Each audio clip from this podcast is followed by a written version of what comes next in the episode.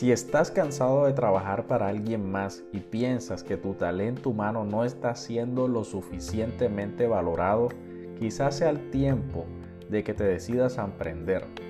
Muchos se preguntan cuándo será el momento adecuado para emprender y se frenan al pensar que las condiciones socioeconómicas de su país no son las adecuadas.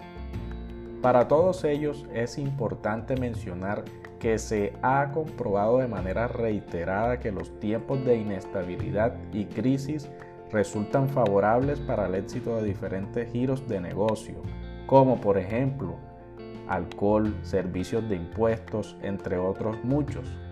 Como en todas las cosas, el que busca encuentra. Aquí lo importante es tener la actitud, investigar y las ventanas de oportunidad se van abriendo solas para ser aprovechadas. Ahí es cuando se crean condiciones favorables para emprender. Tan solo uno de cada diez emprendedores se ha arrepentido de haberlo hecho. La principal causa de esta detracción ha sido la falta de planificación que los ha llevado a enfrentar situaciones complicadas. A continuación te presento unos consejos que te ayudarán a destacarte.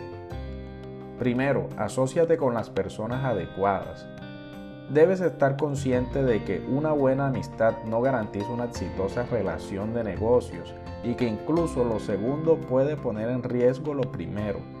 Se sugiere dejar en claro el papel que cada participante juega en la sociedad desde un principio y que las aportaciones de los socios sean proporcionales a las utilidades que reciban. De nada sirve asociarte con una persona a la cual no tenga la misma visión e intereses que tú para un negocio. Puede convertirse en una mala experiencia al emprender. Segundo, especialízate. Cuando inicias es más fácil posicionarte cuando atacas un segmento en específico del mercado. Resulta una estrategia fallida querer abarcar muchos mercados desde un inicio, lo que te lleva a tener una imagen confusa de tu empresa. Entre más clara sea la comunicación, más rápido llegarán los clientes. Tercero, mantén una actitud mental positiva. La gente a nuestro alrededor siempre nos dirá que es lo mejor para nosotros y a veces nos olvidamos que la principal voz que debemos escuchar es la nuestra. Esto no quiere decir que seguir lo que nos dicta el corazón es suficiente ya que una mente fría nos ayudará a dar los pasos correctos.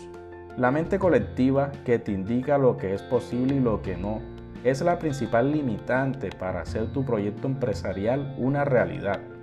Cuarto, crea un proyecto integral. A mayor planificación, mayor probabilidad de éxito. No olvides hacer un análisis interno, conociendo tus fortalezas y debilidades, ni tampoco pases por alto la realización de un estudio de mercado que te permita saber lo que pasa con tus clientes potenciales y competencia. Quinto, no inviertas en lo que hoy no es necesario. Como se repite mucho en la cultura árabe, cuando uno compra lo que no necesita, termina vendiendo lo que sí se necesita. Es indiscutible que se requiere invertir para obtener ganancias, pero debemos tener claras cuáles son las prioridades del negocio. Es un error dramático invertir en cosas que no son necesarias para el negocio. La paciencia es una virtud que el emprendedor debe tener para esperar que haya un flujo mayor.